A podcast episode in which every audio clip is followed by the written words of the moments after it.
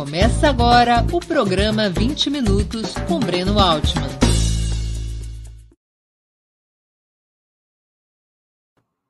Bom dia. Hoje é 6 de abril de 2022. Estamos dando início a mais uma edição do programa 20 Minutos. Nossa entrevistada será Carol Proner, advogada e jurista, professora de Direito Internacional da Universidade Federal do Rio de Janeiro ela também é secretária-geral do Instituto Joaquim Herrera Flores e coordenadora do Conselho Latino-Americano por Justiça e Democracia, além de fundadora da Associação Brasileira dos Juristas pela Democracia e do Grupo Prerrogativas.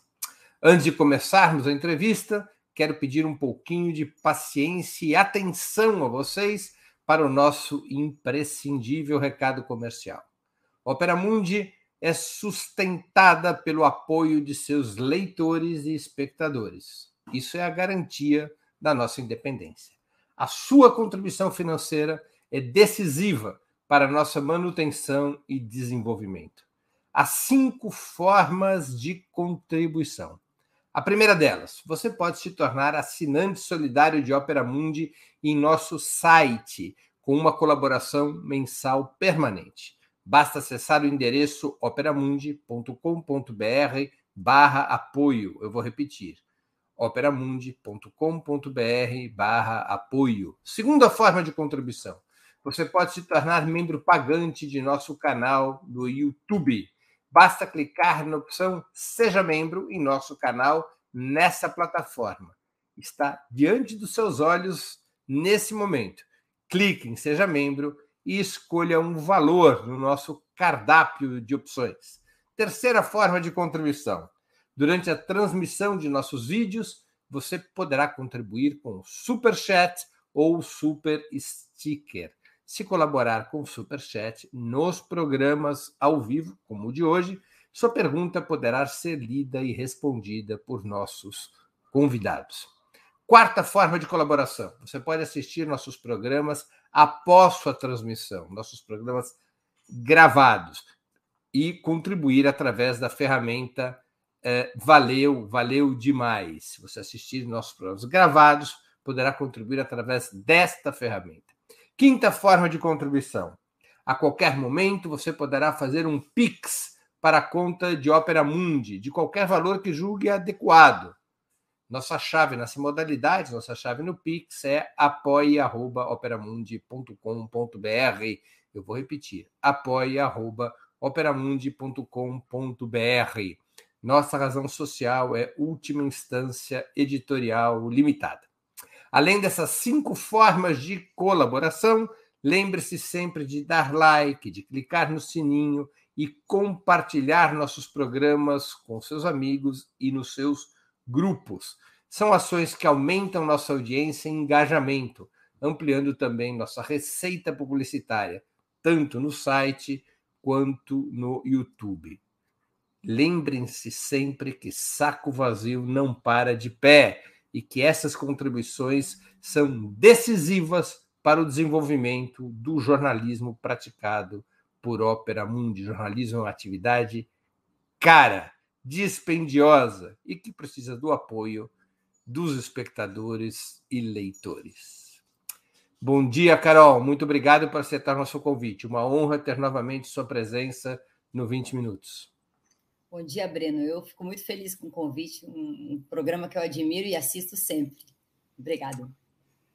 Carol, qual é a origem do chamado direito internacional? Nos marcos nacionais, todo mundo sabe que o direito se estabelece a partir de uma constituinte ou algo semelhante, depois vai sendo aprimorado ou desaprimorado através do parlamento. Como isso ocorre em escala planetária? Como é que nasceu o atual direito internacional? Bom, Breno, eu sei que quando você me fez esse convite, também a conexão desse, dessa pergunta do direito internacional está associada ao seu descumprimento, mais do que tudo, né?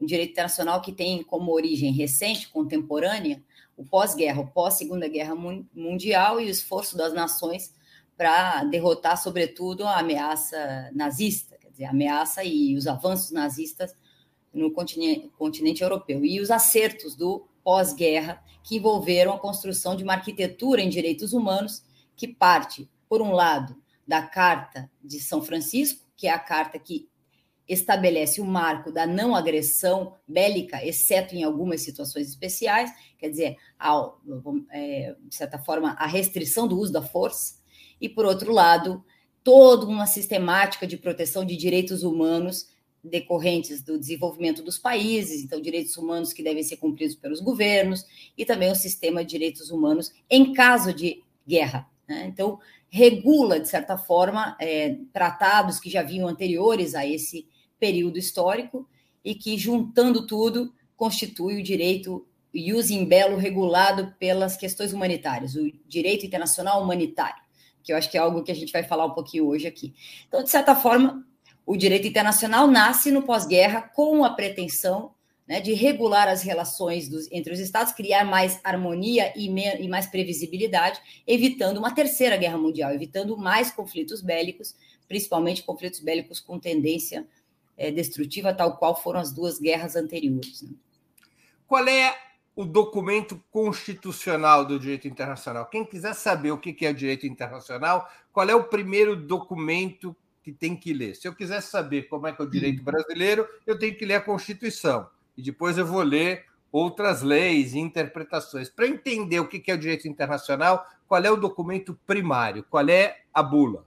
O inicial, o primordial, é a, é a própria Carta da ONU, a Carta de São Francisco de 1946, que estabelece a Organização das Nações Unidas, suas, suas, seus órgãos, e depois, mais tarde, o desenvolvimento dos organismos. Mas essa é a carta fundante. Né?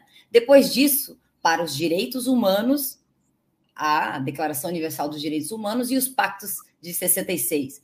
E assim vai, né? Depende do direito internacional que você está se referindo. Se for o direito internacional econômico, temos que ir à decorrência, que vem da Carta da ONU também, mas dos pactos que envolvem o comércio internacional, das rodadas de negociação até Doha, por exemplo, até a OMC, que agora vem sendo diluída, inclusive por essa guerra também afetada de forma é, estrutural. Então, a carta fundante é a Carta de São Francisco para um direito chamado universal da ONU, onusiano. Mas se a gente pensar no sistema interamericano, a Constituição da Organização dos Estados Americanos. Se nós pensamos no direito europeu, o sistema europeu já tem toda uma sistemática própria. Então, falar em direito internacional, essa pergunta, ela é, ela é complicada, Breno, porque depende qual é direito internacional. E nós percebemos o seguinte, que é um direito internacional. Você vai me perguntar sobre isso com certeza, um direito internacional que tem um processo de desobediência muito grande, principalmente no argumento principal da contenção do uso da força, porque encontraram-se formas de violar com critérios de legitimidade, ou pelo menos argumentos de legitimidade, essa contenção do uso da força pela Constituição dos cinco membros permanentes do Conselho de Segurança, que é um dos órgãos da ONU, estabelecido na Carta de São Francisco e depois regulado por documentos posteriores, mas que é, aos poucos vai se desfazendo, vai se desfazendo por, pela imposição da força, né, da, das razões de força de um único Estado, no caso dos Estados Unidos. É complexo, porque quando dizemos o direito internacional, estamos falando do sistema onusiano, mas do sistema, nesse caso, quando se estabelece uma situação de estado de guerra, estamos falando da Ucrânia, é, ou de outros conflitos anteriores, um estado de guerra passa a prevalecer determinados direitos que regulam, por exemplo, as condições de vítimas de conflito, as condições de contenção do uso de, de força no uso e método de guerra, por exemplo, um tipo de armamento, ou contrário a uma determinada população. Então, o direito de, internacional vem sendo é, desacreditado em muitos aspectos, mas, por outro lado, ele continua superativo. Per, perceba que nesse conflito, no estado de guerra na Ucrânia, todos os lados do conflito reivindicam, o, a, de certa forma, o direito internacional, seja o Conselho de Segurança da ONU, seja a própria fala dos embaixadores, dos diplomatas na Assembleia Geral das Nações Unidas. Então, esse é, documento fundante ele estabelece tanto os poderes da Assembleia, que é uma Assembleia mesmo, cada país um voto, mas sem direito de resolução e sem direito, por exemplo, de determinar com, com, com, capacidade de sanção a intervenção armada em outro país, uma Assembleia que tem direito a voto e, e constitui resoluções que são é, recomendatórias, digamos.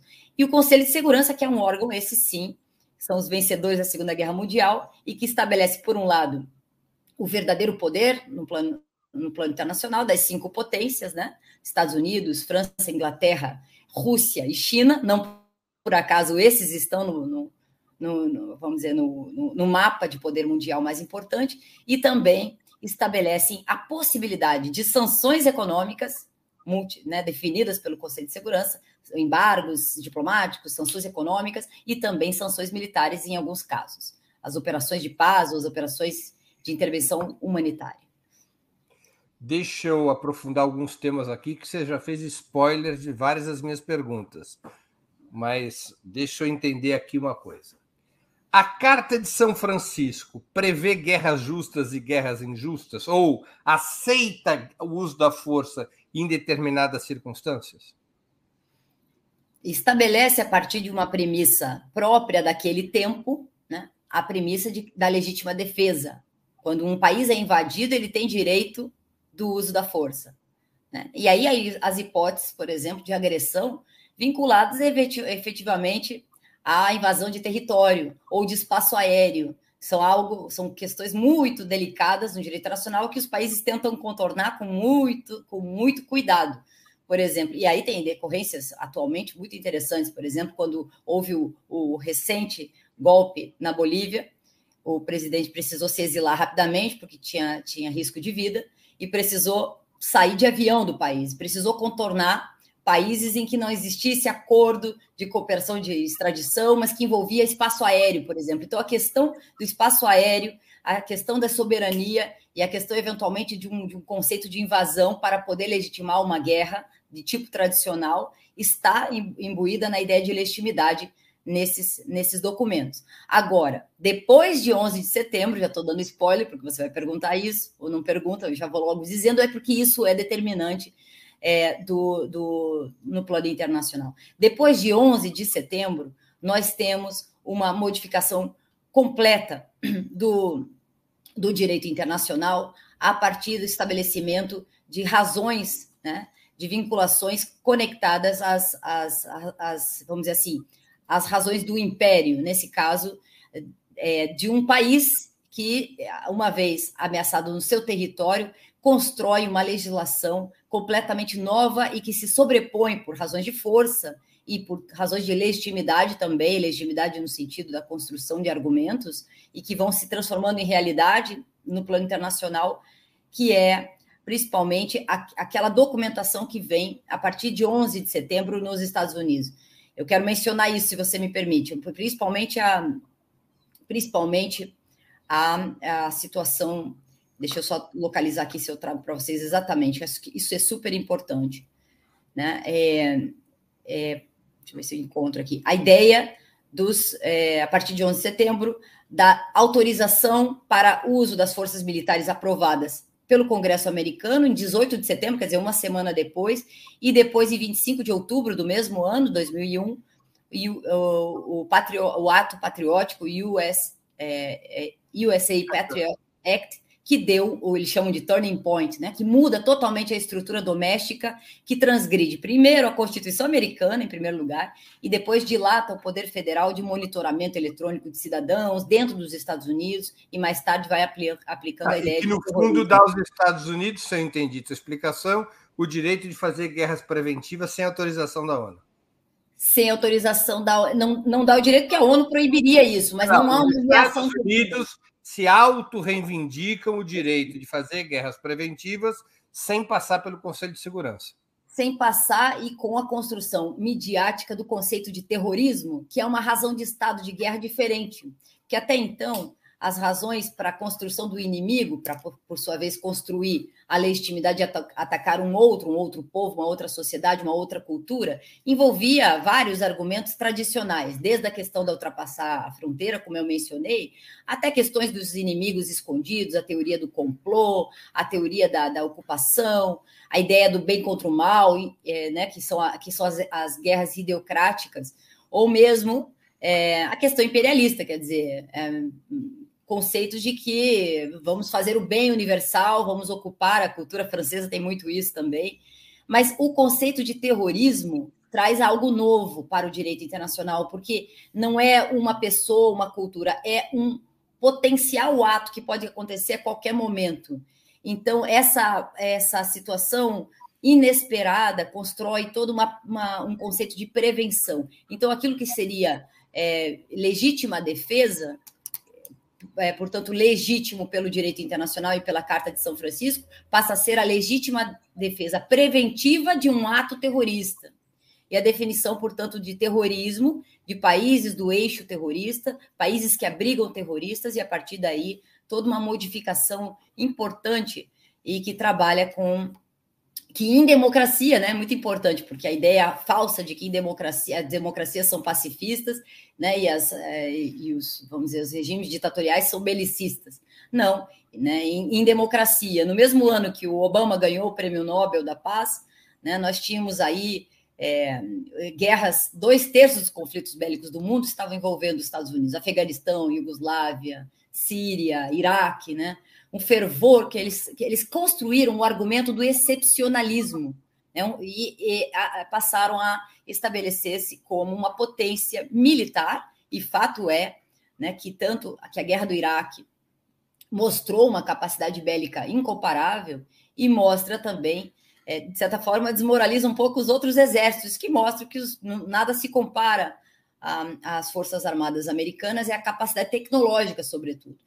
Então, por um lado, isso, e por outro lado, né, a construção das zonas de influência. Por um lado, nos, no, aqui na, na América Latina, com, a, com, a, com, o tratado que estabelece a, a, a, é, a OEA, e nos Estados Unidos, a criação da OTAN, né, é, a, a criação da proximidade dos países ocidentais com os interesses americanos, essa vinculação, para depois a expansão, né? De, deixa eu te. Deixa eu voltar aqui a linha histórica para a gente entender bem. Muitas pessoas da nossa audiência não têm familiaridade com essas questões, elas são complexas.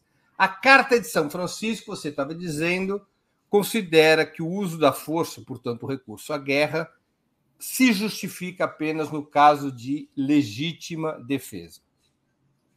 É assim que está estabelecido na Carta de São Francisco. Portanto, somente um país atacado por outro país, por ar, terra ou mar, poderia realizar uma guerra justificada aos olhos da Carta de São Francisco. Tá ótimo.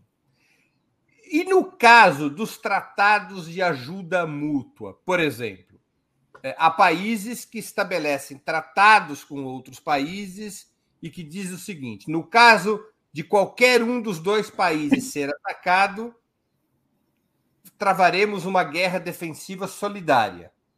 Nesse caso, por exemplo, se a Rússia é aliada da Síria e a Síria foi atacada, a Rússia entra em guerra contra quem atacou a Síria. Também é reconhecido como legítima defesa?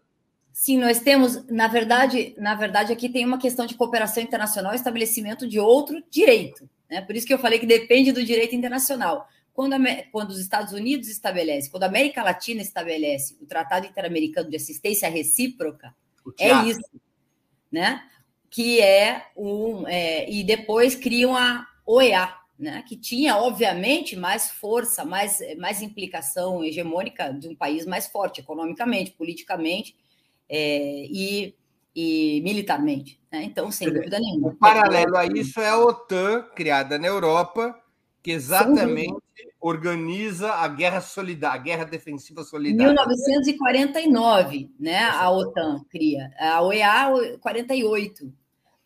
É, Quer dizer, tudo na mesma época. 47, né? O TIAR, o Tratado do Rio, né? O Rio de Janeiro. É de 40, e 48, é, 47, desculpa, e, o, e a OEA é estabelecida 48. em 48. A OTAN é de 49 e os, os países socialistas criaram o Pacto de Varsóvia só em 55, em Exatamente.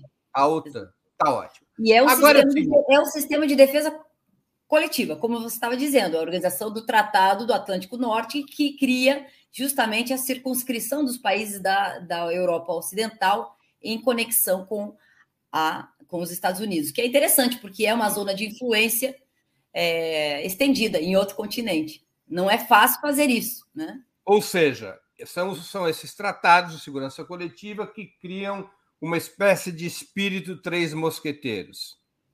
Pode ser. Por todos e todos por um. Ou seja, tocou em um dos países membros, toda a aliança tem o direito da guerra defensiva em função daquele país. Isso está, digamos assim, é, é, é aceito pelo direito internacional. É hum, aceito, quer dizer, na verdade é a complementação do direito internacional, porque não existe um direito internacional que seja mais, digamos, válido que outro a partir do exercício das próprias razões. Nesse caso, entende? É, a depender, é, bom, nós poderíamos fazer filtros e, se, se, a, se a ideia fosse falar das vítimas, teríamos que ver qual direito é mais favorável a uma situação de vítima. Mas na questão da imposição de, de, de qual é o direito válido, nós poderíamos dizer, nesse caso do conflito da Ucrânia, eu sei que eu não, não quero confundir os espectadores, mas que os tratados de Minsk têm mais validade do que o Tratado de São Francisco. Entende? Claro. Vamos dizer assim, pela especialidade, pela atualidade e pelo acerto de potências que evitaria eventualmente a invasão por parte da, da Rússia. Deixa eu te colocar uma outra situação e te pergunto se essa situação que eu vou explicitar em seguida, se ela está coberta pelo direito internacional. Um país, ainda que ele não seja atacado por ar, terra ou mar, mas está em vias de selo na, na medida em que um país ceda seu território para a expansão militar de um bloco, este país, em alguma situação, teria o direito de recorrer à guerra defensiva? Qual é a situação? Ucrânia. A Ucrânia, ao se integrar à OTAN, ela poderia servir de base, inclusive para mísseis nucleares, que eventualmente é, desequilibrariam a situação militar do Ocidente com a Rússia, porque os mísseis na Ucrânia, em menos de quatro minutos, chegariam a Moscou. Embora não seja um ataque por ar, terra e mar, tampouco é a situação do Iraque e Estados Unidos em 2003. O Iraque não oferecia nenhum perigo aos Estados Unidos, não ameaçava os Estados Unidos. A guerra dos Estados Unidos contra o Iraque, você explicou, foi com base no conceito de guerra preventiva contra o terrorismo. Neste caso concreto, a Ucrânia explicitou que, inclusive, os chamados memorandos de Budapeste de 94 poderiam ser rasgados se a Ucrânia ingressasse na OTAN. Em 4 de fevereiro, o Zelensky dá uma declaração, só para registro da nossa audiência, em que ele dizia assim: olha, a, Ucrânia nunca terá mísseis nucleares, a gente assinou os memorandos de Budapeste.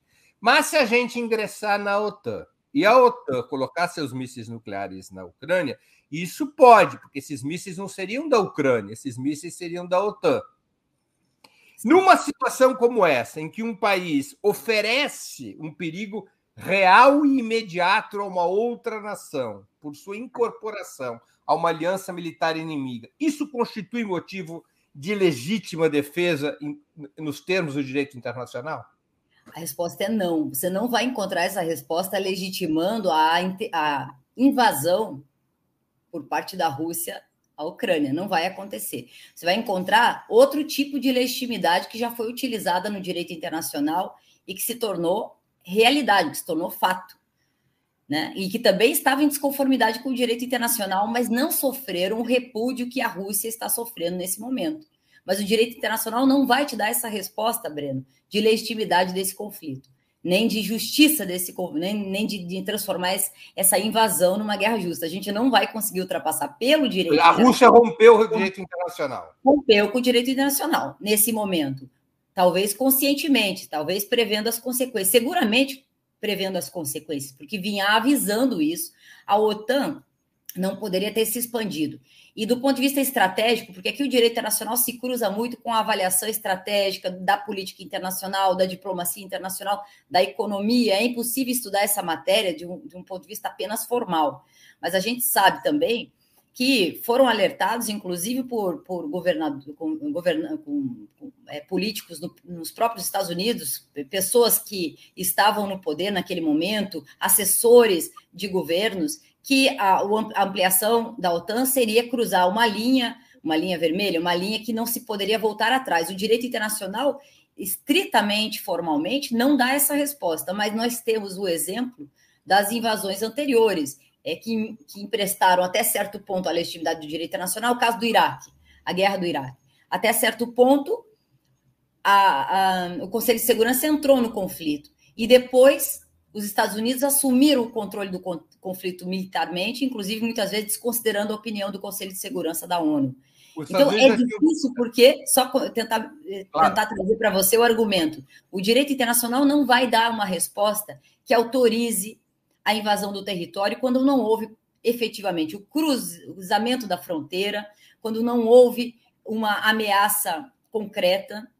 Embora eu estou de acordo, se perguntar minha opinião, eu estou de acordo que havia ali uma ameaça é, mais do que suficiente para justificar algum tipo de comportamento defensivo. Não sei se esse comportamento defensivo, embora é, isso é uma outra questão. Aí entraria, se você quiser discutir, podemos discutir o direito internacional humanitário, que está super em mesa de negociação, negociação nesse momento. Quando a Rússia está o tempo todo com porta-vozes se defendendo do que eles dizem que foi uma fraude em Bucha, parece ter sido mesmo, né? É, está argumentando com o argumento defensivo e da imagem perante o direito internacional humanitário, quer dizer, o direito de guerra. Eu queria colocar essa questão do direito de guerra, que é muito importante. Ali, dado que, né, isso é muito importante entender, que aconteceu a invasão da Rússia na Ucrânia, naquele momento, as razões, e você está me perguntando se as razões eram legítimas segundo o direito internacional ou não, uma vez estabelecida essa invasão, passa a prevalecer o direito internacional de outra forma. Por exemplo, independentemente das razões, independentemente de se tinham ou não motivos para fazê-lo. A partir de Genebra, Carta dos Direitos Humanos, de uma série muito de antes da ONU que normalizam, que normalizam situações de conflito. Muito, muito, muito antes disso. E o raciocínio né, da, do, do, direito de guerra é um, a gente chama de é um, é um buraco intelectual, porque é muito difícil. Na guerra, a morte é aceitável, Matar é praticamente obrigatório. Se você não mata, você pode Morre. ser morto. Pode ser morto pelo seu vizinho, pode ser morto por um, por um, por um amigo da escola, dependendo do contexto. E nesses conflitos em que nós, não, nós temos uma mistura aqui de direito interna, do, do chamado é, conflito armado internacional, com conflito armado internacionalizado, com conflito armado não internacional anterior, que vem de Donbass. Quer dizer, é, isso aí já é uma classificação de direito internacional que eu não vou cansar o público, mas é, estamos falando aqui de um conflito que envolvia a etnia russa sendo reprimida por um governo neonazista que tem influência internacional, portanto internacionalizado, e que está nos primórdios dessas agressões. A Rússia, de certa forma, atua aí como protetora de uma minoria que também tem vinculações culturais, étnicas, religiosas. Mas a Carta de São Francisco não prevê isso não como prevê. Guerra não defensiva. Uma outra Esse pergunta. argumento mostra, desculpa, que há uma violação do direito internacional e que pode dizer, por outro lado, que o direito internacional está completamente desatualizado das necessidades contemporâneas dos conflitos Nossa. contemporâneos. Isso Uma outra pergunta. As sanções adotadas pelos Estados Unidos e pela União Europeia contra a Rússia estão previstas no direito internacional da forma como foram implementadas unilateralmente? Não. Sanções é muito fácil entender do ponto de vista da lógica do direito internacional na mesma Carta de São Francisco e regulada por outros documentos. A sanção é um ato que prevê é, formas é, alternativas, por exemplo, a autorização de uma, de uma sanção militar. Então, claro, sanções diplomáticas, é, suspensão de relações diplomáticas, as questões econômicas também, os embargos, que são aprovados pelo Conselho de Segurança da ONU. Teria que ser aprovado pelo Conselho de Segurança. Tem que ser aprovado pelo Conselho de Segurança. Como Senão, não foram, elas são ilegais, as sanções? São ilegais segundo o direito internacional. A guerra é ilegal, as sanções unilaterais. Também. As sanções também são unilaterais. Então é engraçado, porque a resposta por parte de determinadas potências, no caso dos Estados Unidos e a própria Europa, da ilegalidade da guerra é respondido por uma outra ilegalidade da guerra, que vem com ilegalidades anteriores. Tanto o direito Europa, internacional é uma espécie de pote no fim do arco-íris. É, nunca foi encontrado, mas por outro lado, ninguém, ninguém larga o, a, a busca por esse pote no fim do, do, do arco-íris. Ele está Agora, na mesa de negociações. Os Estados Unidos, você já citou, fez a guerra do Iraque em 2003 sem autorização do Conselho de Segurança, portanto, uma guerra ilegal. Os Estados Unidos, através da OTAN, bombardearam por 78 dias a Sérvia em 1999, também sem autorização do Conselho de Segurança. Apenas para citar esses dois exemplos, porque eu poderia citar, por exemplo, a Guerra do Vietnã ou a Guerra da Coreia. A Guerra da Coreia teve autorização da ONU, perdão, mas a Guerra do Vietnã. É, os Estados Unidos sofreram sanções? Aí que está. Não. Pela violação do direito nunca, internacional? Nunca sofreram sanções é, por razões Conselho de Segurança precisa autorizar, mas também porque, portanto, nunca sofreram sanções autorizadas pela ONU, obviamente, e também quem é que faz sanções quando há uma potência econômica e que se estabelece de forma hegemônica em praticamente todos os países. Então, é muito difícil.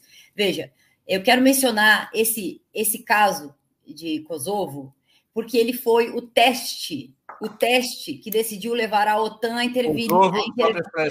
Carol, só para esclarecer a audiência, Kosovo foi a justificativa para a guerra de agressão da OTAN contra a Sérvia em 1999. A uhum. Sérvia era acusada é, de repressão na região do Kosovo. Kosovo é uma região é, é, separada, que, que havia inclusive reivindicação albanesa sobre, sobre esse território, porque é uma minoria albanesa importante no Kosovo, e em função dessa situação, a OTAN, sob esse pretexto, bombardeia a Sérvia, ainda que o motivo evidente pareceu ser o de derrubar o governo do Partido Socialista de Sloban, Sloban, Slobodan Milosevic, que era o último governo socialista da Europa, o único país que ainda não havia sofrido restauração capitalista. Bombardearam por 78 dias a Sérvia, especialmente Belgrado. Quem for a Belgrado, que é uma viagem interessantíssima, não se assustem, porque a altura média dos sérvios é de 1,85m. Você brasileiro viaja para lá, a gente fica olhando para cima. Mas é uma viagem interessantíssima. E lá em Belgrado você ainda tem os edifícios bombardeados pela OTAN. Então, continua. Tá. Bom, depois desse contexto, eu, eu, já ouvi você falando longamente sobre esse conflito de forma é, muito minuciosa e perfeita. Um, o professor de Direito Internacional não pode ignorar esse tipo de, de, de contexto, Breno. Eu vejo muito absurdo por aí, de uma forma formalista, tentando justificar as razões de, uma, de, de um estado de guerra, que é o, a forma mais precisa como a gente define o que está acontecendo na Ucrânia. Né? Um estado de guerra, e a partir daí poder avaliar a situação.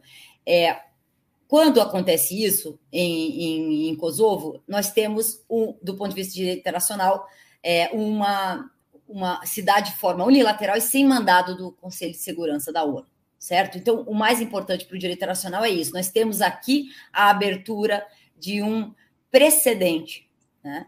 E que também tinha ali, você menciona na, na, quando você fala mais longamente sobre isso, mas os interesses econômicos, as minas né, de linite e depois o carvão com alto teor de carbono, tem uma questão econômica importante ali vinculada e também, ah, mais tarde, toda a justiça internacional, a justiça penal internacional que envolve esse caso, ainda com a, com a existência dos tribunais ad hoc, né, é, da ex-Yugoslávia, etc. Então, toda a justiça penal, você vai chegar lá, talvez, é, que é todo um outro tema também, e já começa aí, de certa forma, uma desmoralização, porque uma guerra unilateral, uma guerra pro, promovida por, pelo, pela OTAN, e uma justiça penal consequência desse conflito e, portanto, que estabelece diferenças. Né? O direito penal em si, se a gente vai levar o pé da letra, desde a sua origem, penal internacional, desde a sua origem na construção dos tribunais de Nuremberg e de Tóquio, tem uma, é, vamos dizer, uma, ele é totalmente deformado no sentido de justiça, porque é a justiça dos vencedores e é a tipificação no calor do, do, do julgamento. Quer dizer, você vai construindo o crime no momento em que vai julgando. Vai, principalmente os tribunais de Tóquio têm agora. Um... A OTAN alegou, no caso da Sérvia, guerra humanitária, ou seja, guerra em defesa de uma minoria perseguida pela Sérvia e, portanto, violação do direito humanitário. Esse conceito de guerra em defesa dos direitos humanos também não está previsto na Carta das Nações Unidas. está, de certa forma, quando passa pelo Conselho de Segurança e as operações de paz, os cascos azuis. Não pode ser uma ação unilateral. O Brasil, no, no Haiti, para pacificação, questões humanitárias, questões de pacificação, sim, estão previstas e, e tem sua forma e sua fórmula e seus regulamentos, isso sim. E a questão mas, humanitária é o argumento. É o argumento... Só, só para confirmar, mas desde que aprovado pelo Conselho de Segurança, nenhum país unilateralmente ou nenhum bloco de países unilateralmente fora do Conselho de Segurança pode é, desatar uma guerra raz... por razões humanitárias sem que seu território tenha sido atacado. Sim, não. Até porque, e aí eu quero também fazer o outro lado. A gente tem que reconhecer isso, Breno, e eu conheço tua posição. Mas veja, quando, quando a Rússia faz isso, ela também inverte essa questão e fala: bom, vamos lá, vamos salvar a Ucrânia dos nazifascistas. Hum, é um argumento complicado, que talvez passe até pelo um certo ressentimento não ter sido, sido reconhecido. Eu queria até te perguntar isso: um certo ressentimento não ter sido reconhecido seu papel no combate ao nazismo pós-guerra, porque tem aí um problema também de como é que a Europa encara a Rússia. Eu vi muitos estrategistas consequentes europeus dizendo isso, Breno, que é uma questão também de como é que a Europa vira as costas para a Rússia depois da Guerra Fria, principalmente. Sempre mas também depois da Guerra Fria. E principalmente a forma, de certa forma, essa, essa, essa forma mal resolvida de relação com a, Ucrânia, com a Rússia, dependendo economicamente do gás, etc. Então, é, é uma situação, é uma situação que fica mal resolvida ali. Mas, de certa forma, a, a argumentação humanitária também foi usada pela Rússia. Quer dizer, é usada é, para tentar construir argumentos de legitimidade que, que são vão, vão para além do direito internacional. De certa forma, tocam o direito internacional é, nas suas razões de legitimidade, mas que já passaram há muito tempo, principalmente. E, e, e, também porque, talvez, Carol, assim, no direito nacional, os cidadãos ou as empresas, não importa, elas estão subjugadas ao Estado. O Estado tem o poder de impor o direito na fronteira nacional. Na arena internacional, esse poder não existe, é um, é um poder consensuado. Tem que haver consenso para haver punição pelo descumprimento do direito, senão o direito é rasgado por todo mundo. Eu lembro uma passagem da biografia do Churchill que é interessante. Quando começa a reunião da Conferência de Alta, na Crimeia, aliás, de Alta fica na Crimeia, o Stalin, que era um sujeito de muito humor, né? O Stalin era um sujeito de humor sarcástico violento. Ele chega na reunião e na ordem do dia estava o que, que nós vamos fazer com a Alemanha. E o Stalin olhou, as tropas ainda não tinham chegado em Berlim, era 1944, Crimeia, as tropas ainda estavam ali, se não me engano, na Hungria.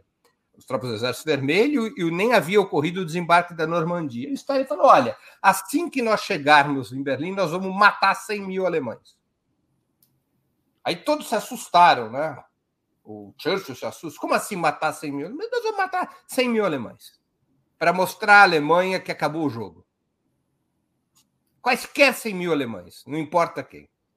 E o hum. Churchill fica desesperado, mas isso o direito não garante. O Stalin abraçou o Churchill, saíram da sala. O Stalin apontou para a frota marítima da, da Marinha Vermelha e disse: Este é o direito internacional. A força. Quem tem a força impõe o direito. Nós vamos impor o nosso direito na Alemanha, com vocês ou sem vocês. Essa é a relação internacional real entre a força e o direito, né? Ao contrário do que acontece nas fronteiras Exatamente. Nacionais. Eu quero citar um texto que você, não sei se conhece, se não conhecer, vale muito a pena ler ou reler, que é um texto do Perry Anderson, escrito na New Left Review, que se chama Armas e Direitos. E ele pega três intelectuais de grande renome para explicar o direito de guerra e a confiança que esses intelectuais, junto com outros na época, vou citar o Norberto Bobbio em particular, tinham na ideia de que finalmente melhor do que um, um, do que um estado de guerra contra todos é a constituição de uma organização como a ONU, né, um, um conselho que tenha lá ainda com suas com suas assimetrias o Conselho de Segurança que está aí na nossa tela, esse não, essa Assembleia Geral. Agora já nem sei mais é, e, e aí é, e que tenha condições é, institucionais de estabelecer regras para não deixar tudo solto. Então, esses chamados cosmopolitistas, né, que pensam na ideia de construção das regras e da contenção pelo direito convencional, pelos tratados, etc., assim como, paralelamente, grosso modo, de uma forma grosseira, os, os, os constitucionalistas, né? a, contenção, a contenção pelas constituições filtrando direitos e métodos e regras. É, veja que quando o Perry Anderson comenta esse nesse texto, indo à biografia de Habermas, Bobbio e John Rawls, ele vai cada uma da vida deles, porque qual era a postura deles a respeito do nazismo, como é que eles vão construindo né, a teoria da justiça, por exemplo, de Rawls, Bobbio e Habermas se posicionando a respeito do nazismo, e sobretudo o que me interessa aqui é do, do, do, Norberto Bob, é que no final da vida ele escreve um livro dizendo a era dos direitos eu teria feito outra coisa, não teria escrito aquele livro jamais. Porque ele chega a confiar na Declaração Universal dos Direitos Humanos e dizer, não, com relação aos direitos não há que fundamentá-los, mas protegê-los. Preferindo, obviamente, a discriminação evidente dos países capitalistas sobre os socialistas, naquele momento da Guerra Fria, direitos civis e políticos contra os direitos econômicos, sociais e culturais, isso é um outro debate, mas em todo caso, o que fica claro é que com o, a guerra do Iraque, a ideia da, da guerra precisa de alvos militares, etc., 15 dias depois aquilo tudo acaba e o Bob fica pendurado né, numa opinião pública que deu, os alunos criticam muito ele, ele fica totalmente desmoralizado porque confiou num sistema que não tinha a menor possibilidade de existir, né, e que nós começamos a perceber né, que, em primeiro lugar, regimes democráticos é, são pacíficos e regimes autoritários são belicistas, isso é uma grande mentira. Né? Isso é uma grande mentira. Em democracia. Provavelmente as guerras foram mais promovidas por países democráticos do que por países, por países supostamente democráticos do que por supostas ditaduras. Que,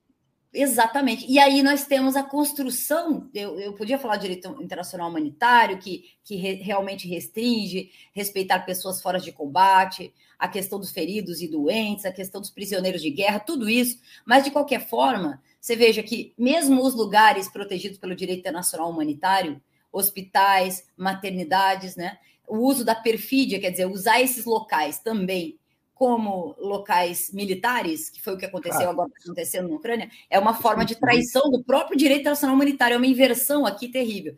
Então, eu, eu, eu, é, é, difícil quando a gente vai discutir o direito internacional humanitário passar por tudo isso que foi a utilização das próprias regras, direito internacional humanitário, para fins bélicos, né, de uma forma pérfida, de uma forma invertida. De certa forma, o lawfare é um pouco isso, embora é, muito mais sutil. Deixa eu fazer uma pergunta de uma espectadora nossa, a Jaqueline. É, deixa eu botar os óculos para ler, está difícil já. Jaqueline Terry, que contribuiu com Libras Pô, contribuir com Libras é legal. Agradeço a Jacqueline Terry, porque isso deve valer um monte de real. É, e sirva de exemplo, pessoal. Vamos afastar o escorpião do bolso e contribuir. Hoje nós estamos no dia 6 de abril, todo mundo já recebeu salário, está todo mundo ainda com o bolso cheio. A gente está precisando de uns tostões. Poderia se utilizar a má gestão da Amazônia para uma intervenção no Brasil? Do, pelo dire... a resposta é pelo direito internacional, que é alguém disse aqui no chat que não vale nada, mas que sempre está na mesa de negociações, é, é, um absurdo, evidentemente. Né? Aqui estamos falando de soberania, até o mais, né, o mais entreguista militar brasileiro seria contra isso, vamos dizer assim. Seria um absurdo, a não ser. Eu não põe minha mão no fogo, porque o país está esquisito. Hoje em dia, não sei mais. Mas, de fato, claro que não.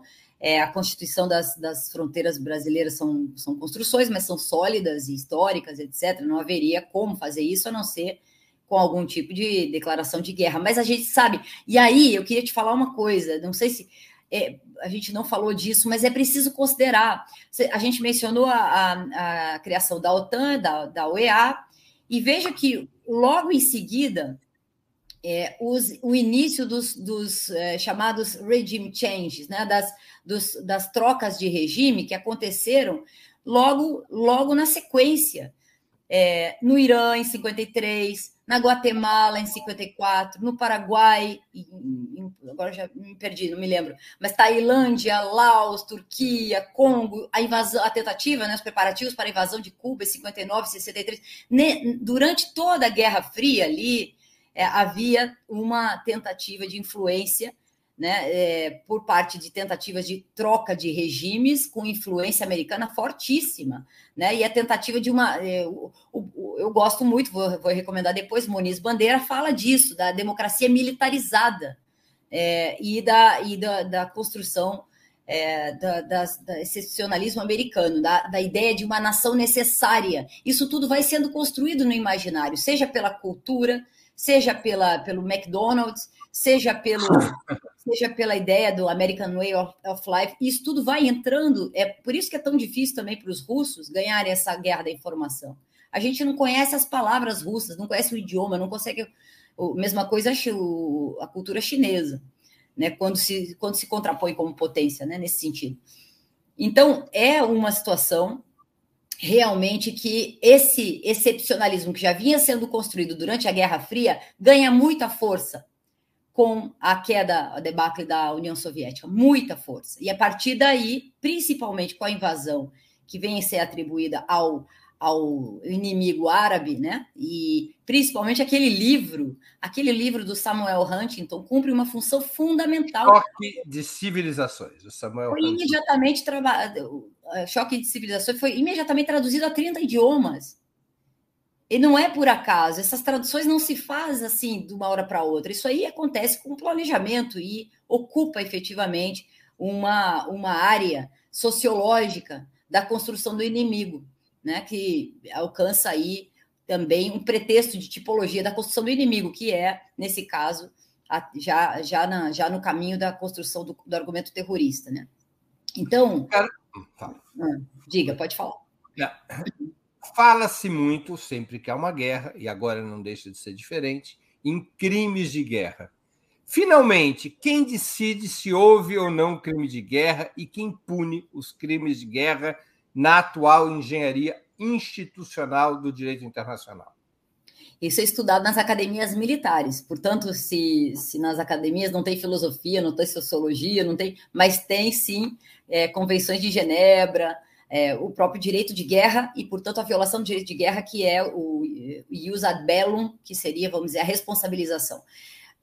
Desde a Segunda Guerra Mundial, pensando já no sistema eh, onusiano, nós temos sistemas que é, investigam esses crimes a partir da, do estabelecimento do Tribunal de Nuremberg e de Tóquio. Então, ali já se começa a tipificar é, é, graves crimes que, que, embora não tivessem respaldo em, em, convenções anteriores, todo mundo sabia que era errado. Né? Vamos dizer, matar pessoas, como aconteceu, a Shoah, a própria definição do Holocausto, né? e aquela construção. Shoah, pessoal, é a expressão em hebraico para Holocausto.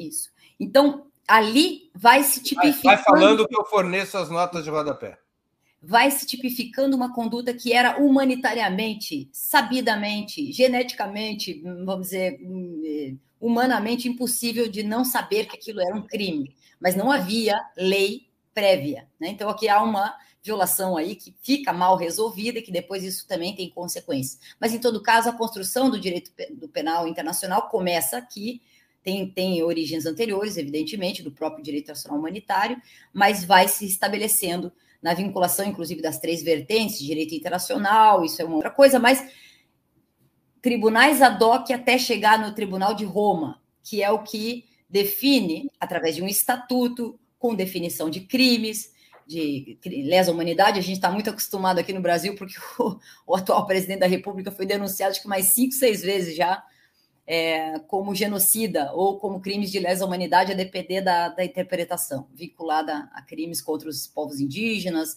a população brasileira, este mesmo, esse cidadão aí.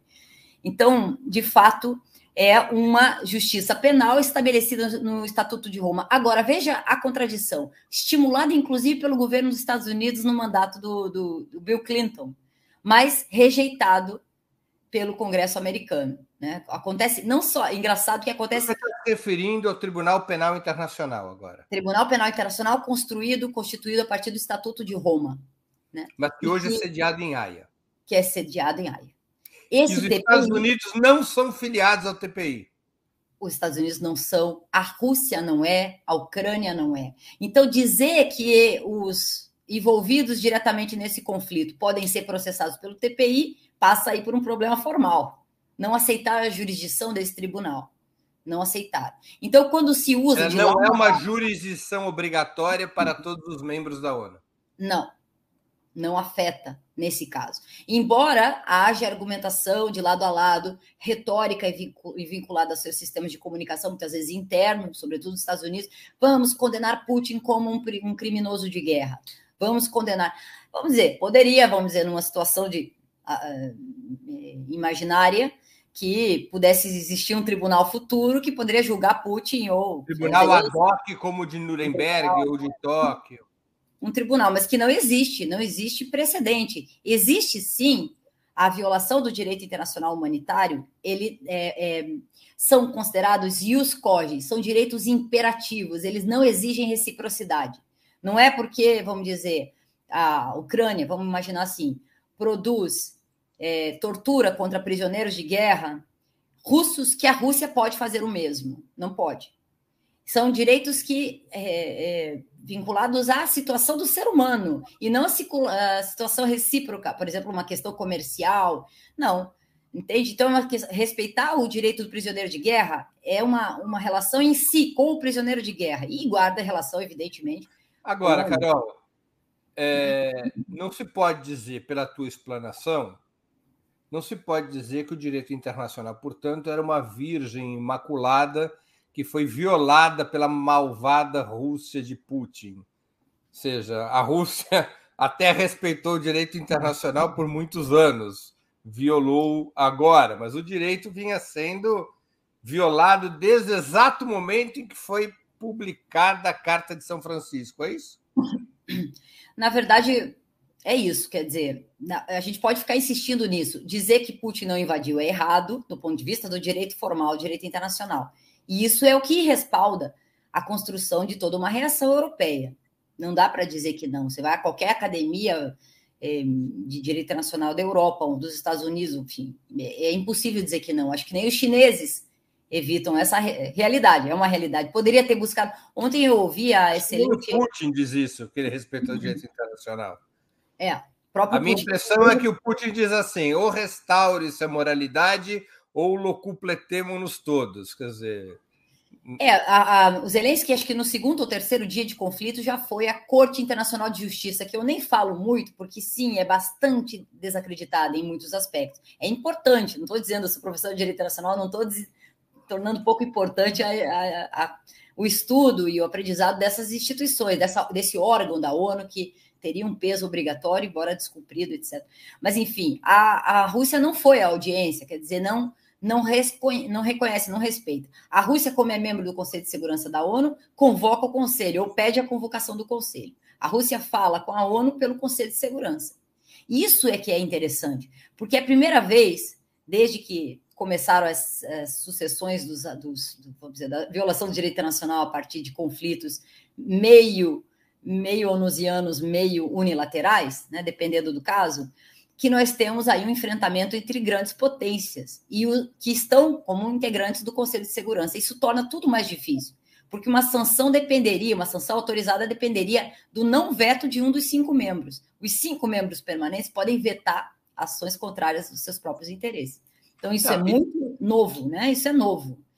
E, e, aqui nós temos toda uma, toda uma questão. Agora, a ONU sobreviver a ONU sobreviveria se acabasse o direito de veto dos cinco grandes?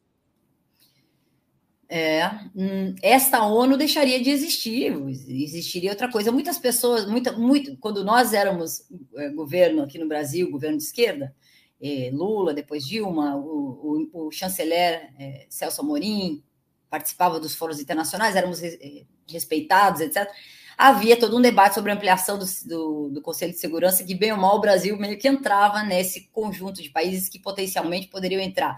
A ideia, e aí eu rebatendo o, o Norberto Bob com o Danilo Zolo, não sei se você conhece aquele livro uhum. dele, Cosmópolis, né?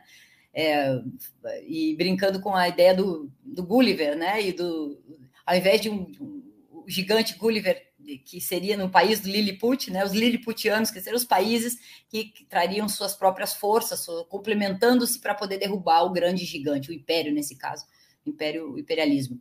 Então, nesse, é, nessa associação é, que nós teríamos condições de mais países fazerem parte de é, órgãos de controle de, de força militar e de intervenção militar, seria melhor do que apenas cinco, evidentemente. Isso, pelo menos, diminuiria a capacidade, eh, tal, em tese, né, de, um, de, um, de uma potência. Não, minha pergunta: o mundo não ficaria mais inseguro?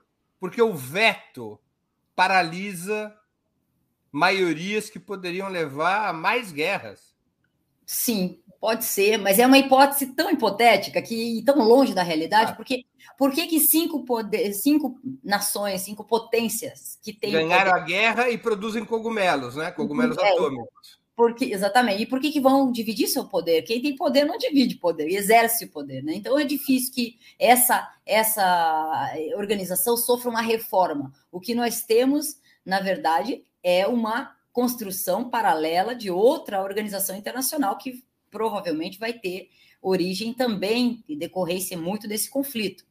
Né? Nós temos aí o desenvolvimento de outras estruturas econômicas, militares, outros arranjos que provavelmente vão aos poucos se tornar é, é, concomitantes aí, né? Concorrentes, eventualmente um dia vão até superar essa organização. Não se, não se sabe, mas está em desenvolvimento, né?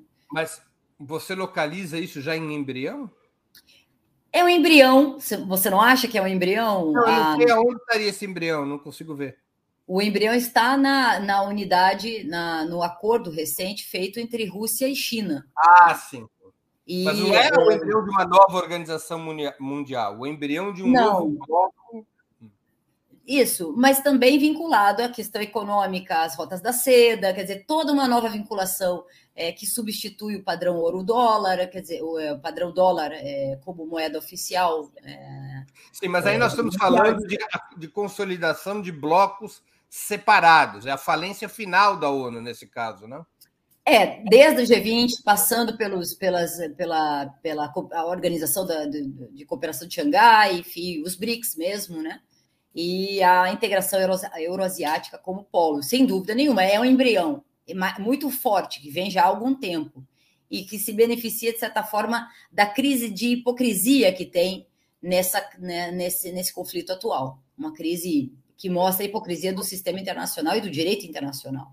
Quer dizer, você acha que nesse desenho a ONU acabaria virando uma gigantesca ONG humanitária e o que prevaleceriam seriam tratados multilaterais dentro de cada bloco e entre blocos? Já prevalece, Breno, já prevalece. Os tratados multilaterais da área econômica já prevalecem completamente. Já vinha, a OMC já vinha é, se, né, se, vamos dizer, deix, deixando de ter eficácia, para mencionar de uma forma. Isso agora começa a se transportar para a área militar. Principalmente porque esse conflito trouxe a violação das duas cláusulas. Bom, a cláusula do, do tratamento nacional, que é, tentando traduzir o máximo aqui, se eu trato um país, um governo trata uma empresa de uma, nacional de uma determinada maneira, é obrigado a tratar uma empresa estrangeira da mesma maneira, pelo, pelo critério da concorrência é, livre, né, da livre concorrência ou da, da mão invisível do mercado. Isso já caiu com a crise de 2008 nos Estados Unidos, que o governo injetou até não mais poder dinheiro nos bancos, dinheiro na economia. Então, esse princípio já tinha caído completamente. Agora, o da nação mais favorecida ainda permanecia de pé. Quer dizer, se eu trato bem a Venezuela, com, com determinados padrões de comércio, eu tenho que tratar bem igualmente todos os países que quiserem oferecer o mesmo produto, as mesmas condições de comércio. Se eu, não, não pode haver favorecimento na ordem internacional, aí tem as exceções, exceto em zonas aduaneiras, exceto em zonas de integração, etc. Mas havia esse princípio de pé, de modo que não poderia, que isso mais ou menos lastreava preços, é, preços de, de, do comércio internacional, de, de do petróleo, preços de, de, preços de bens e, e serviços no plano internacional. Agora, isso foi declaradamente é, violado. Os próprios, os próprios Estados Unidos violaram isso, disseram, anunciaram que não haverá mais o respeito ao princípio da nação mais favorecida. Isso subverte completamente Alex Mercatória, se você quiser colocar de uma forma simples assim. Então, isso tudo é, obrigatoriamente vai gerar Alex um. Alex Mercatória é lei comercial. É, a lei dos mercados, a lei dos mercados dos mais fortes dentro desse mercado que envolve. Tal. Eu vi alguém mencionando no, no chat uma coisa que é muito importante. Essas organizações internacionais de direitos humanos, Breno, nessa falência por, uh, por vamos dizer, desrespeito das regras e um certo silêncio, sobretudo as potências ocidentais, se, torna, se tornaram grandes burocracias de direitos humanos com pouca efetividade, mas cabides de emprego efetivamente de uma burocracia enorme de pessoas que trabalham nessas organizações, que perderam eficácia muitas vezes. A verdade é essa, é muito importante trabalhar, mas muitas nessas organizações todo mundo acha, ah, eu vou fazer um, um estágio lá fora, na, em Bruxelas, né, e na Genebra, etc. Mas de fato são organizações muito é, enfraquecidas do ponto de vista da legitimidade e que custam caro para as nações, custam muito caros. Então, é, não é, não é difícil perceber também que há, um, aos poucos, um abandono de algumas delas. Os, os estados simplesmente não querem mais financiar não organizações, não pagam, simplesmente não pagam. Isso está acontecendo. Não só porque não conseguem gerir, não conseguem é, é, estabelecer uma, uma, uma influência, como também porque efetivamente elas não funcionam. Né? Para vocês terem uma ideia, o sistema ONU custa 6 bilhões de dólares por ano, sem contar as operações que a ONU conduz, que são outros 6 bilhões de dólares. Então, são 12 bilhões de dólares ano para uma taxa de eficácia bem pequenininha, bem baixa. Né? Eu, eu, queria mencionar uma coisa muito importante que você não, não perguntou, que, que eu acho que está na que está muito não, em jogo, é melhor em... mas principalmente porque eu acho que tem questões chaves nessa questão do direito internacional. Não só as guerras foram acontecendo a partir da construção do critério da excepcionalidade, mas também o sistema de sanção excepcional. É impressionante a rede normativa é, criada pelos Estados Unidos para impor sanções unilaterais coercitivas e que obrigam os países a determinados comportamentos. Então, é diferente da. É, bem ou mal, a gente poderia discutir as sanções contra o Irã, mas passaram pelo Conselho de Segurança, pela Coreia do Norte, etc. Agora, contra a Venezuela, contra Cuba é, e contra outros países, e principalmente agora, contra, contra Cuba é um absurdo, porque a Assembleia Geral da Vota ONU. Contra vota absolutamente contra as sanções. E, com, e mesmo aqui o problema das sanções autorizadas pela ONU até certo ponto, é, até certo ponto autorizadas pela a questão do Iraque é muito complicada, porque as sanções chegaram ao ponto de impedir a distribuição de medicamentos. E crianças morreram, e isso está sendo investigado pelo Tribunal Penal Internacional como um crime causado, ocasionado pelo bloqueio, eh, pelas sanções e os embargos econômicos. Mas como os Estados Unidos não são filiados ao TPI. E TPI, exatamente. Então fica uma situação mal resolvida. Fica quase que demonstrando, demonstrando. Parece que tem problema no meu som. Vamos ver se. Não, tá perfeito. Melhor. As pessoas estão dizendo. Mas então, então, o que nós temos aqui, além dessa, de, de, desse esse grave problema né, de, vamos dizer, não aplicabilidade do direito internacional, e que, de certa forma, legitima que se faça o uso das, da força de, de forma alternativa ou não respeitando essas regras, e que leva, vamos dizer, uma situação é, da Ucrânia atualmente, é que é, também é, a capacidade é, de imposição das regras financeiras e bancárias num sistema extremamente hegemônico. O caso do SWIFT é muito grave, claro. porque é um sistema criado e controlado pela hegemonia do sistema financeiro e bancário norte-americano, que envolve mais de 230 instituições e que, se envolver uma acusação unilateral por um tribunal forjado lá num Virgínia ou em algum estado americano, naquele sistema enclausurado, fechado, hermético, e com a desculpa que você está investigando um, um, um, um, um o terrorismo, o narcotráfico, quando envolve um crime transnacional, inclusive corrupção sistêmica transnacional, que hoje foi, foi elevado à categoria né, de crimes transnacionais de grande impacto humanitário. Né? Então, a questão humanitária sempre envolve esses rótulos para poder autorizar essas investigações internas. Então, nesse caso, Breno, e eu estou atendendo como advogada um caso assim, de pessoas que foram acusadas de terrorismo, é, não vou entrar em detalhes porque a gente tem sigilo, mas é, é um absurdo. É, são pessoas normais que nunca fizeram nada, que não e, e, de repente seu nome aparece numa lista criada por aquele país e, e, e, seu dinheiro no banco fica bloqueado porque nenhuma instituição bancária vai querer ser acusada de cooperação com o terrorismo. Então é o bloqueio da vida da pessoa, porque hoje em dia tudo se faz por Pix, tudo se faz por, por banco, tudo se faz Então, de fato, isso precisa ser solucionado. E é algo que também está em jogo é, com as sanções aplicadas à Rússia e facilita, inclusive, com o argumento russo, a criação de sistemas bancários de, de pagamento alternativo. Claro, e paralelos ao sistema criado pelos Estados Unidos. Botafogo AF, que contribuiu com o Super Chat. Agradeço ao Botafogo, é meu time no Rio de Janeiro, Botafogo. É possível traçar paralelo entre crimes do Milosevic e crimes do Zelensky no Donbas sob os olhos do TPI? Ele sequer visita o leste. Você é, quer que fale sobre isso, né? Eu teria é que rever. Sim. Aí é a questão dos crimes, é, os crimes do Zelensky, né? Então, aí toda uma discussão sobre também como é que ele está sendo, é, como é que ele seria julgado, né? Quem o julgaria, então, toda, toda a questão. O Zelensky e a Ucrânia não fazem parte do Tribunal Penal Internacional, mas as condutas contrárias ao direito internacional é, teriam que ser investigadas. Do ponto de vista do, do, do que nós temos atualmente, o Conselho de Direitos Humanos da ONU, que está ativo na questão, foi, é, foi é, é, é, solicitado por, pela parte da Ucrânia e eles vão mandar uma comissão ad hoc. Não se sabe como que isso vai acontecer, né? Como é que circula uma comissão ad hoc nesse processo?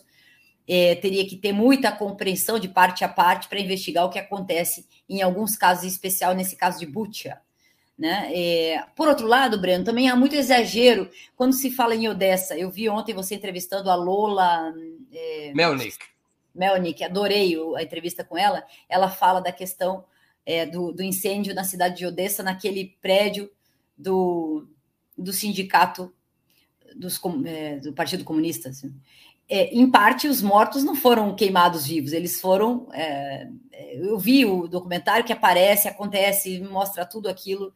É, foram intoxicados pela fumaça que entrou da parte de baixo, deu azar ali também, queimou, queimou móveis e papéis, etc., e queimou de baixo para cima, morreu muita gente em consequência do incêndio, não porque foram queimadas vivas. Então, tem muitas histórias também que precisam ser investigadas para tentar responder a pergunta com comissões de investigação efetivamente para ver até que ponto aquilo eh, decorreu de um ato de comando, com cadeia de comando mesmo, ou decorre, ou decorre de uma situação ou de uma situação é, consequencial, né, dos, dos, efeitos colaterais de uma guerra em andamento, né? É, enfim, eu misturei um pouco as coisas, Breno, porque aqui Odessa é prévio a essa intervenção. Mas é, a Ucrânia é, muitas vezes é acusada de ter promovido o um incêndio queimando pessoas vivas, os, os neonazistas.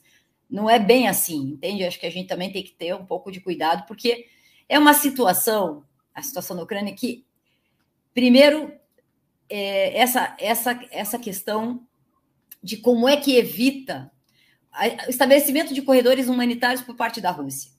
É verdade. Inclusive, as potências europeias têm pedido para que se estabeleçam mais saídas, mais caminhos, etc. Mas, na saída dos corredores humanitários, são os russos que fazem a inspeção e fazem a inspeção, porque nesses corredores também podem sair pessoas beligerantes, digamos assim. Eles são investigados, eles são identificados, eles precisam dizer quem são, por que estavam ali, o que estavam fazendo. Não deve ser fácil passar por esses corredores sem ter um nível de, um grau de medo nessa discricionariedade. Estamos em tempos de guerra. Quem é que vai passar por ali? Não é uma senhora velhinha de 70 anos que não vai conseguir pegar em armas, né? No máximo pode ser usada como escudo humano.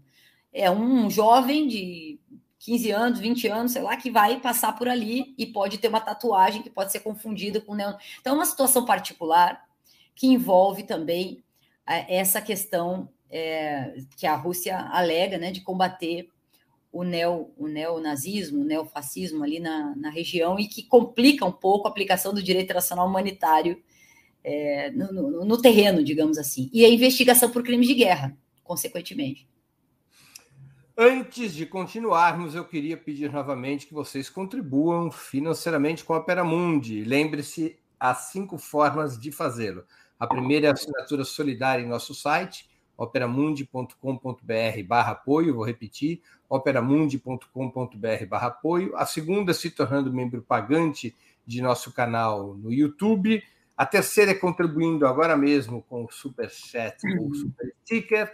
A quarta é através da ferramenta Valeu, valeu demais quando assistirem nossos programas gravados.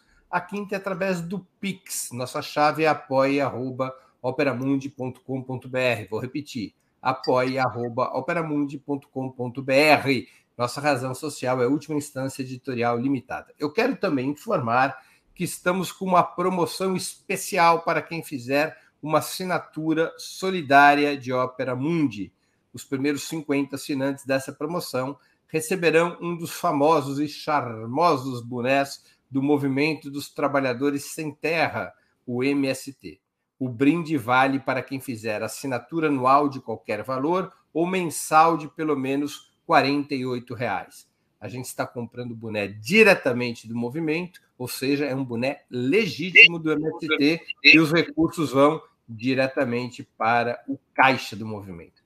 A assinatura solidária para ter direito a esse bônus pode ser feita no endereço operamundi.com.br barra apoio. Repito, operamundi.com.br barra apoio. Carol, deixa eu mudar um pouco de assunto. O caso da possível extradição de Julian Assange, fundador do Wikileaks, extradição para os Estados Unidos, que deve acontecer até o dia 20 ele pode ser enquadrado como uma quebra de funcionalidade do direito internacional, já que se ele for condenado no ZEUA, pode vir a pegar 175 anos de prisão? Tem como, em foro internacional, resolver uma situação desse tipo?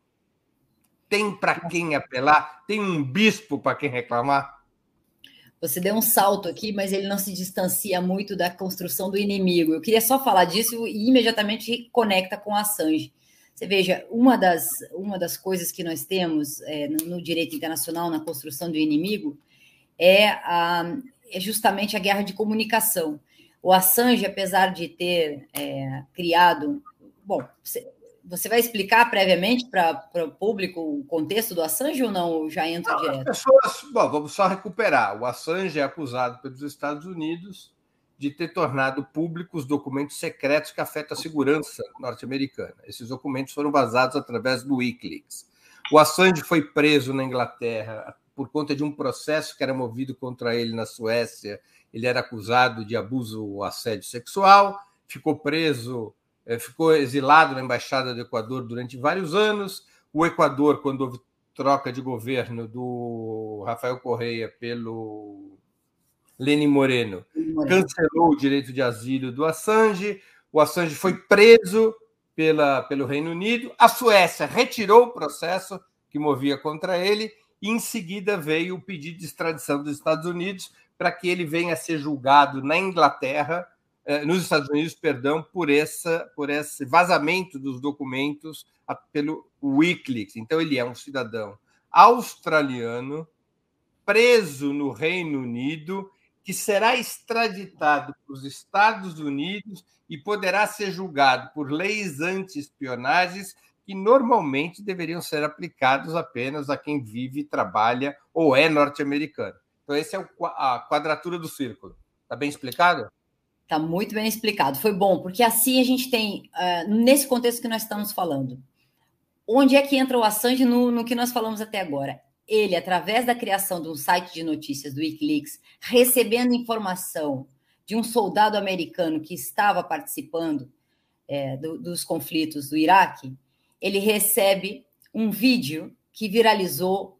Eu não me lembro o nome do vídeo, você vai lembrar aquele que, que mostra, é, acabou virando um, se viralizou, etc., se tornou algo que foi espalhado no mundo inteiro imediatamente e que mostra soldados fazendo joguinhos de guerra e matando civis, dizendo que eles estavam armados, mas eles estavam com máquinas fotográficas nas mãos. Aquela, aquele jogo de videogame que foi filmado ali é, e os, e os é, helicópteros Apache atirando contra pessoas, contra civis, é, logo, aquilo se tornou escandalizante, mostrando como é que os soldados atuavam num conflito armado, já num contexto de afirmação da guerra contra o terror. Então, e depois as várias outras coisas foram collateral murder. Graças, é, obrigado aqui ao, ao Botafogo, que é o perfil que está aqui no nosso Botafogo, chat. Botafogo, Botafogo. Opa, vamos mudar de time aqui no Rio de Janeiro. Eu sou de Curitiba, mas meu time é outro. Mas, e aliás, nós somos campeões no sábado no domingo, no sábado. enfim. É...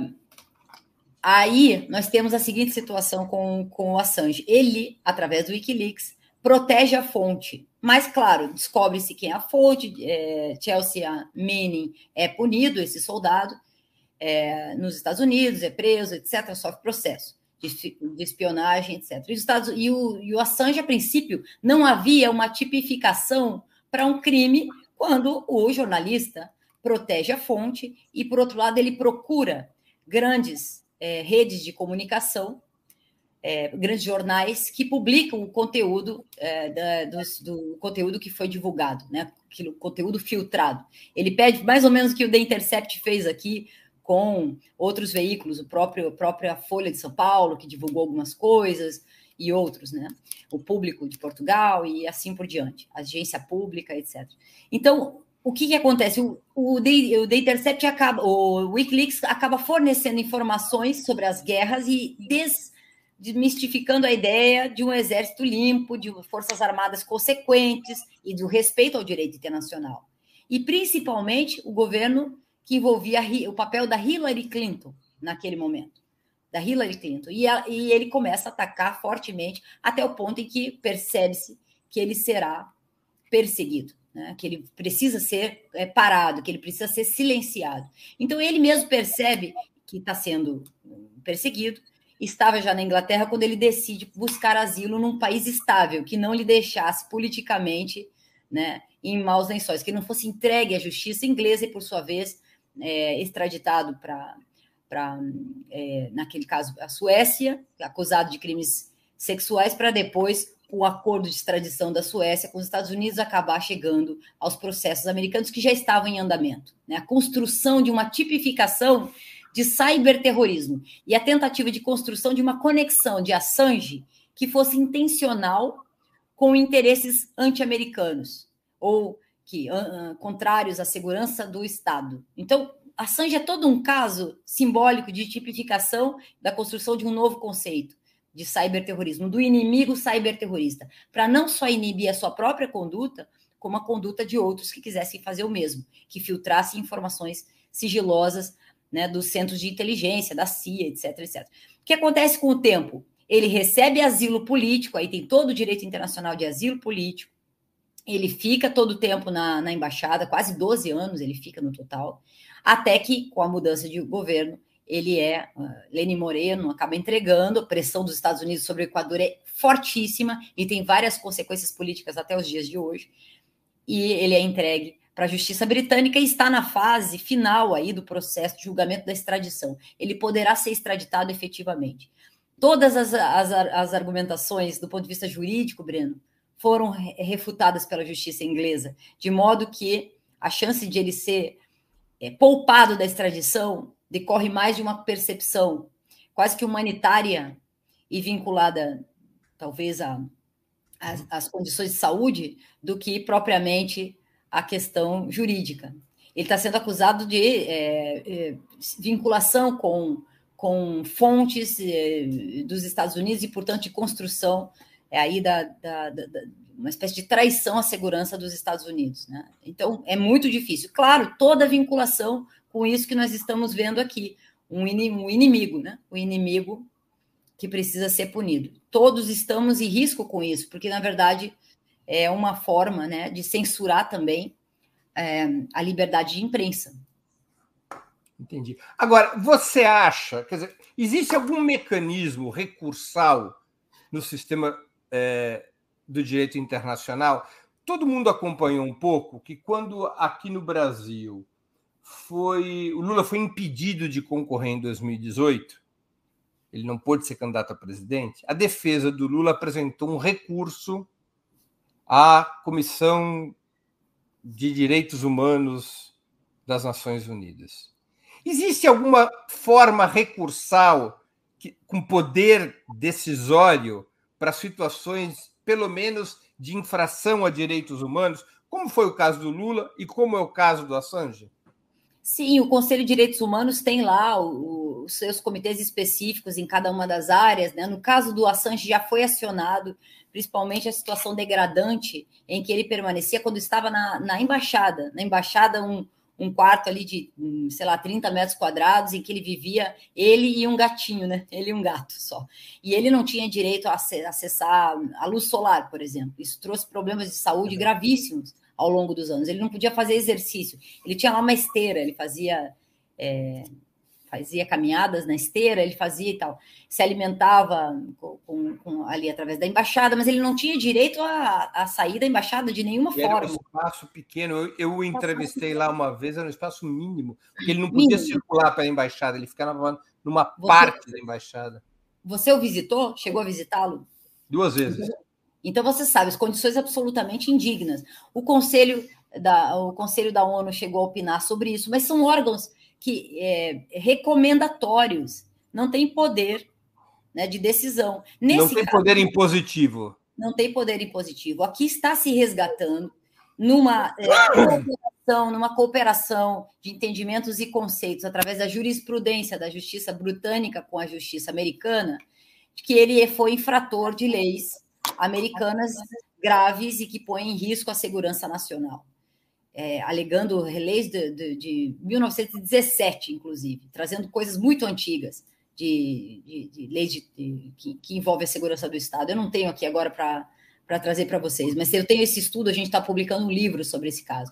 Então, quer dizer, na verdade, há um, um entendimento jurisprudencial, jurídico, entre o, o Tribunal Britânico e, e, os procura, e os procuradores americanos de que há razões para a extradição porque está em risco né, o cyberspace, e aqui é uma questão de estímulo de terrorismo. Tem uma vinculação, isso é muito importante nesse momento, uma acusação de vinculação do Assange com a Rússia para desestabilizar as eleições da Hillary da, na época do, e, das eleições americanas.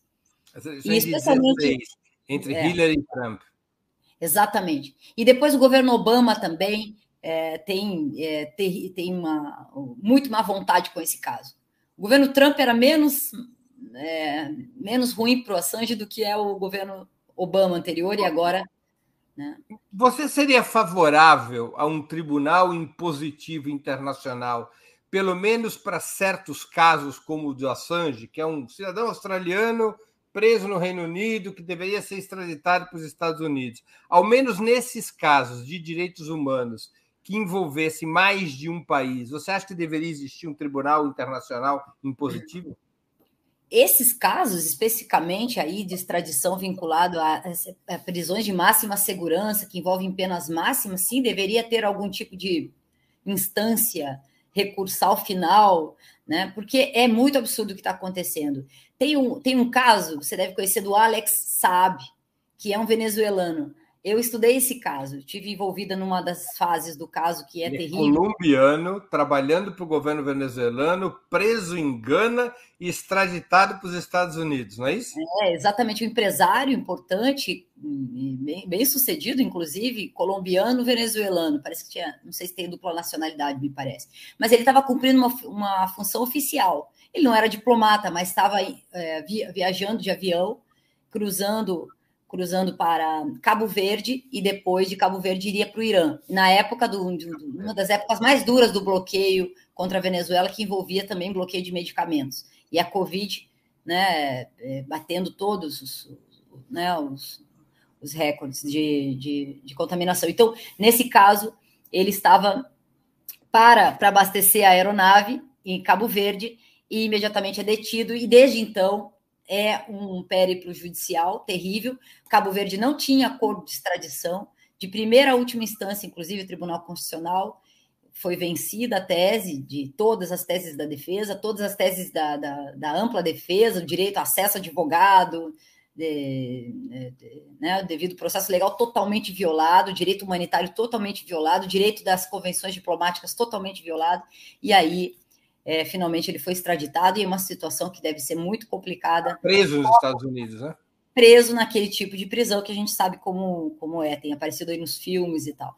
Então, acho que a situação, a situação do SAB, do, do SAB, desse tipo de, de caso, no caso do SAB, porque tem um Estado por trás. O Venezuela está exigindo uma série de coisas, tem condicionado a continuidade de processos de políticos em relação à soltura deste e de outros presos políticos, principalmente deste. Então, não é ele sozinho, é ele mais um Estado inteiro, um Estado forte, que tem petróleo, que está por trás. Então, eu acho que ele tem mais chance. Agora, Assange é um radical livre, ele está lá, ele é australiano, né? Ele, de certa forma, muitas vezes irritou, irritou muitos jornalistas com a sua postura também individual, né?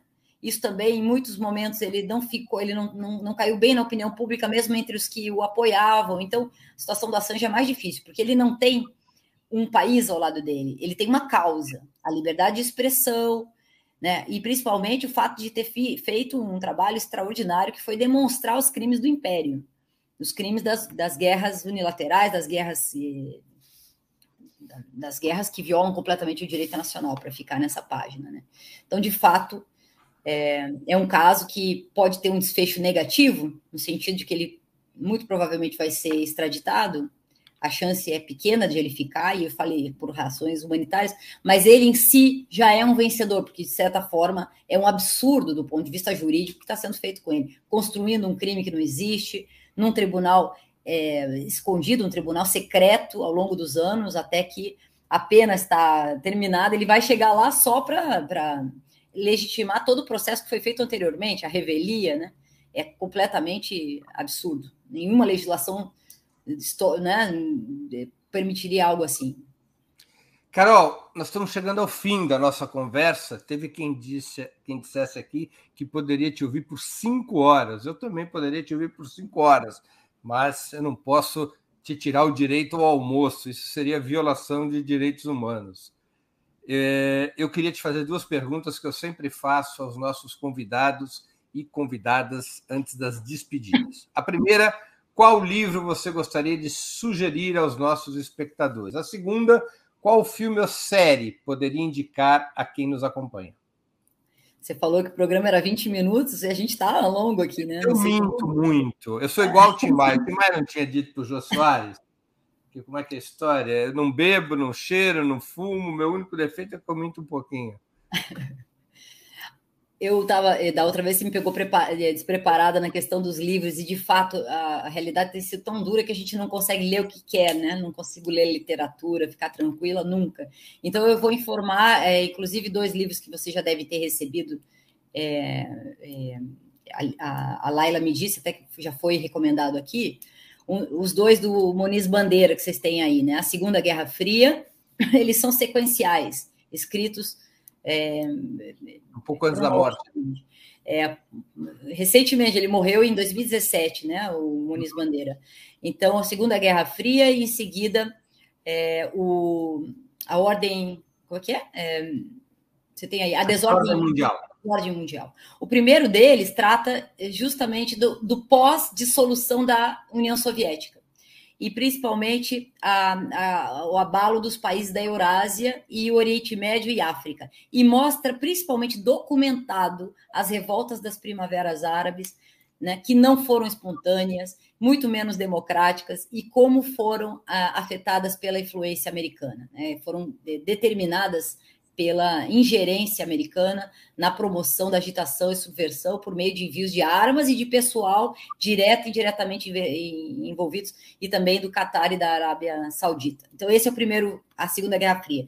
E o segundo deles é que me parece muito bom para o que a gente está vivendo na guerra da Ucrânia, que é, é esse, esse livro, A Desordem Mundial, que fala claramente é, dos, é, do, justamente do Donbass, mostra toda a questão da guerra da Ucrânia prévia, né?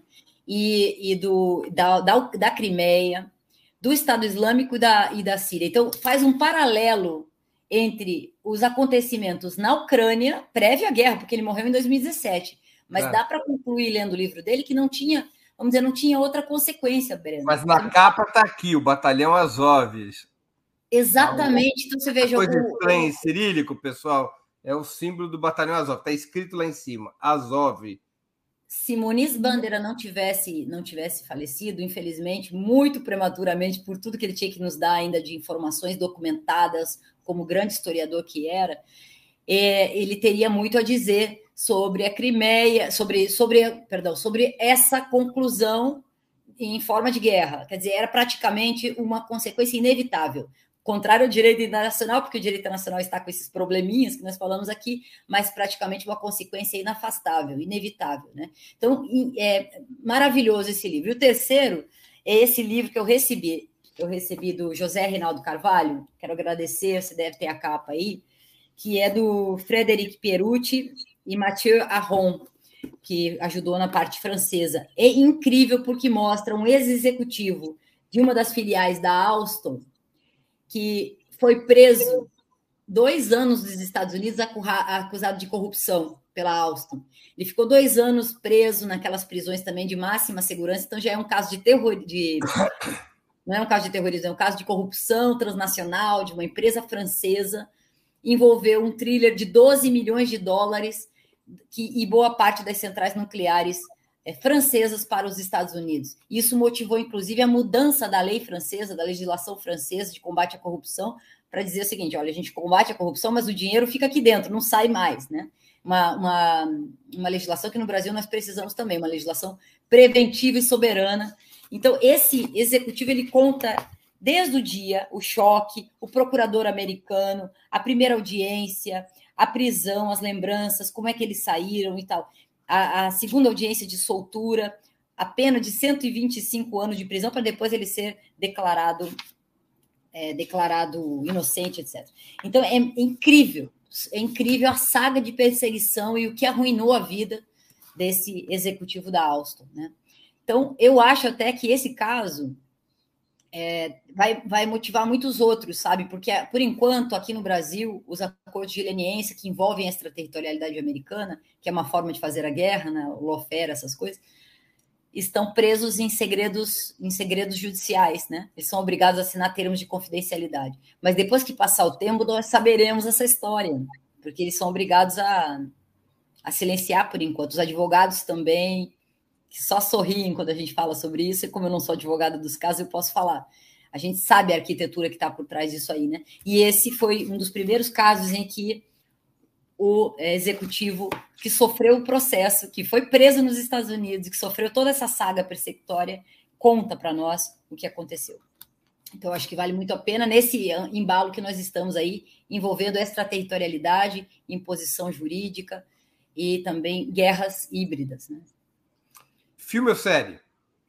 A, eu selecionei Homeland, que eu adorei. É, você assistiu Homeland? Homeland, assisti uma parte. Ela, é, ela já está com muitas temporadas, né? Eu vi acho que umas duas. Eu não consigo ver muito quando é muito longo, eu, me, eu me, não sei, eu fico entediado. É, é na verdade é, é, uma, é uma série que só dá para ler com todas as ressalvas de, de sabendo onde é que você está ali, né? Então fala dos prisioneiros de guerra, fala dessa, dessa personagem aqui. Acho que já está na sétima temporada, né? Dez, acho que tem 12 temporadas. 12, é olha, Não, tem, tem, muito tempo livre, mas de qualquer forma é uma série que prende, do ponto de vista da qualidade da, da série, é impressionante. Agora, é aquilo, né? Ele é, enaltece a CIA, aí mostra alguns defeitos da CIA, mas não muitos, né? Aquela coisa assim, a Central de Inteligência Americana, né?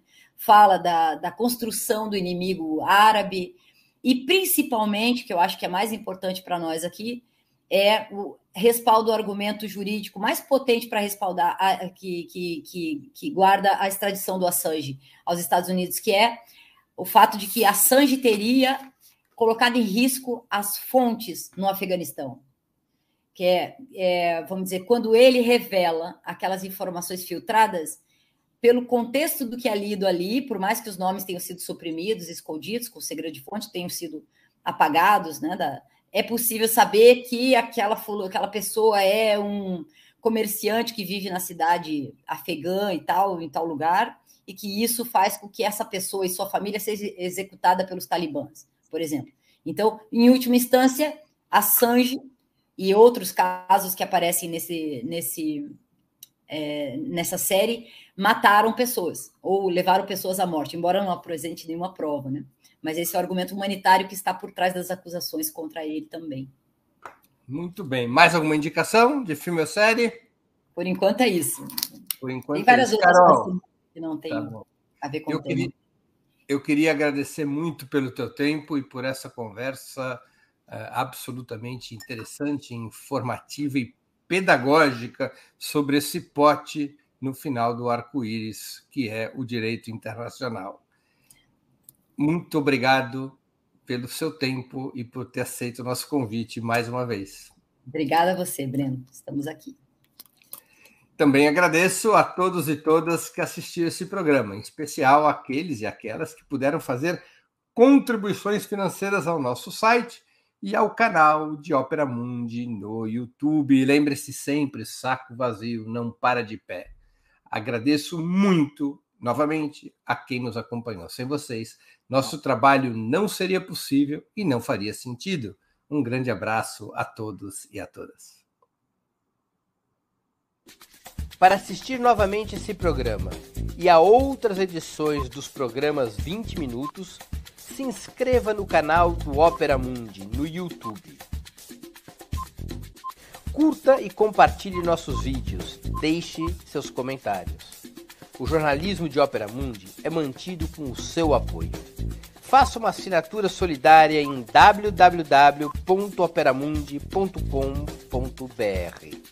Com um pequeno valor mensal, você nos ajuda no desenvolvimento de um jornalismo independente e de qualidade. Obrigado pela audiência e até a próxima.